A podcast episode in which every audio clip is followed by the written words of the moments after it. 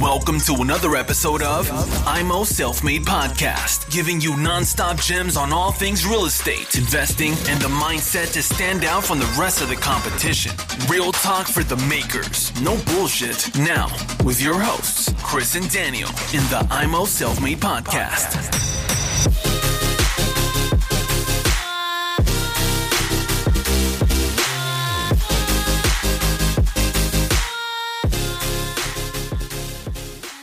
Herzlich willkommen zum Immo Selfmade Podcast mit Chris und dem Daniel. Hallo.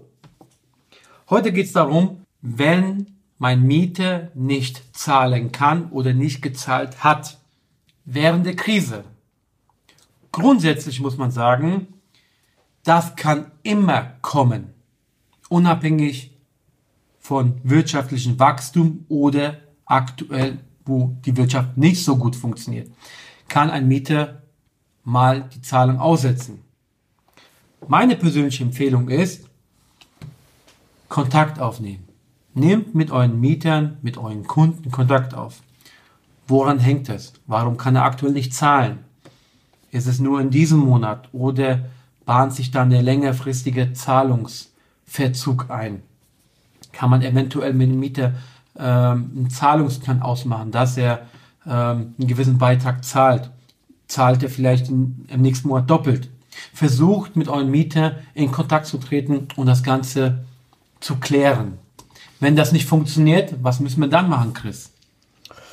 Wichtig ist natürlich die Politik. Die Politik, von der, von der muss etwas kommen. Denn ich sehe es so als Investor, hier sind vor allem auch Leute betroffen, die alte Mietverträge haben mit geringer Mietzahlung. Ich weiß, dass viele Investoren sich die Hände reiben werden, wenn diese Leute ihre Miete nicht zahlen. Denn dann mahnt man die ab, kommt noch ein Monat in Verzug, erfolgt die fristlose Kündigung und man ist quasi diesen Mieter los, kann neu vermieten, vielleicht für das Doppelte. Aber Leute, bleibt auch Mensch. Das ist absolut wichtig. Wir sind in einer absoluten Ausnahmesituation. Für mich wird es auch ein bisschen hart, muss ich sagen. Ich habe Gewerbe. Ich habe äh, einen Friseurladen. Ähm, da weiß ich nicht, ob die Miete kommen wird. Und ja, man kann es verstehen. Es kommen keine Einnahmen, es, es sind Ausgaben da man muss wirklich, wie der Daniel sagt, geht mit den Leuten in, in Kontakt, zeigt, dass ihr nicht der böse Vermieter seid, wie es ja auch immer wieder heißt. Ich glaube, dass gerade in der aktuellen Lage wir Vermieter nicht gerade die bestangesehensten Leute sind, denn die Leute denken, wir haben ein Zweithandy, wir haben ein Drittfahrzeug und wir können es am ehesten verkraften. Aber das Image können wir jetzt verbessern. Alle wir gemeinsam. Und das ist wichtig, dass ihr hier nicht den Knüppel knallhart rausholt, sondern auch ihr könnt mal in einer schlechten Situation reingedrückt werden.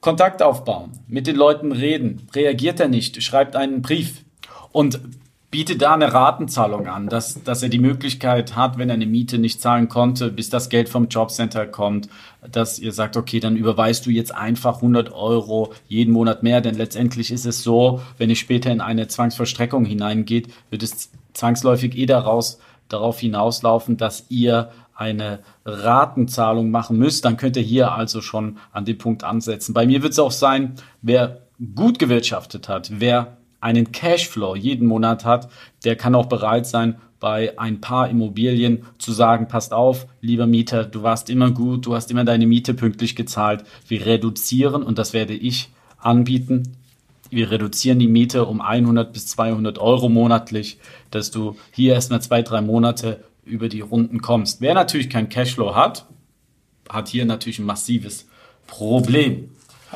Aber grundsätzlich müsst ihr euch eins bewusst sein. Liquiditätsaufbau während des Investments ist sehr, sehr wichtig, weil gerade sowas, was mir jetzt aktuell bevorsteht oder was aktuell kommen mag, muss immer eine gewisse Liquidität im Hinterhand haben, damit wir Mietrückstände ausgleichen können.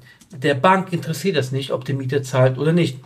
Ihr seid in der Verantwortung, ihr müsst die Miete zahlen. Entschuldigung, ihr müsst die Kreditrate zahlen. Also, Liquidität ist sehr, sehr wichtig.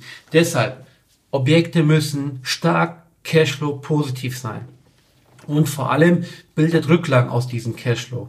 Damit könnt ihr solche Durststrecken überleben, ohne Probleme. Und das macht einen richtigen Immobilieninvestor aus. Ein Kapitalanleger hat mit 0 auf 0 gerechnet und muss jetzt mit seinem Lohn drauflegen. Und wir sind Immobilieninvestoren und keine Kapitalanleger. Also, Liquidität ist ganz, ganz wichtig. Behaltet eure Zahlen im Griff und dann passt das. Thanks for tuning into IMO Self Made Podcast. Make sure to subscribe so you don't miss any future episodes. Leave a five star review and share this podcast to anyone that needs that kick of real estate motivation they need.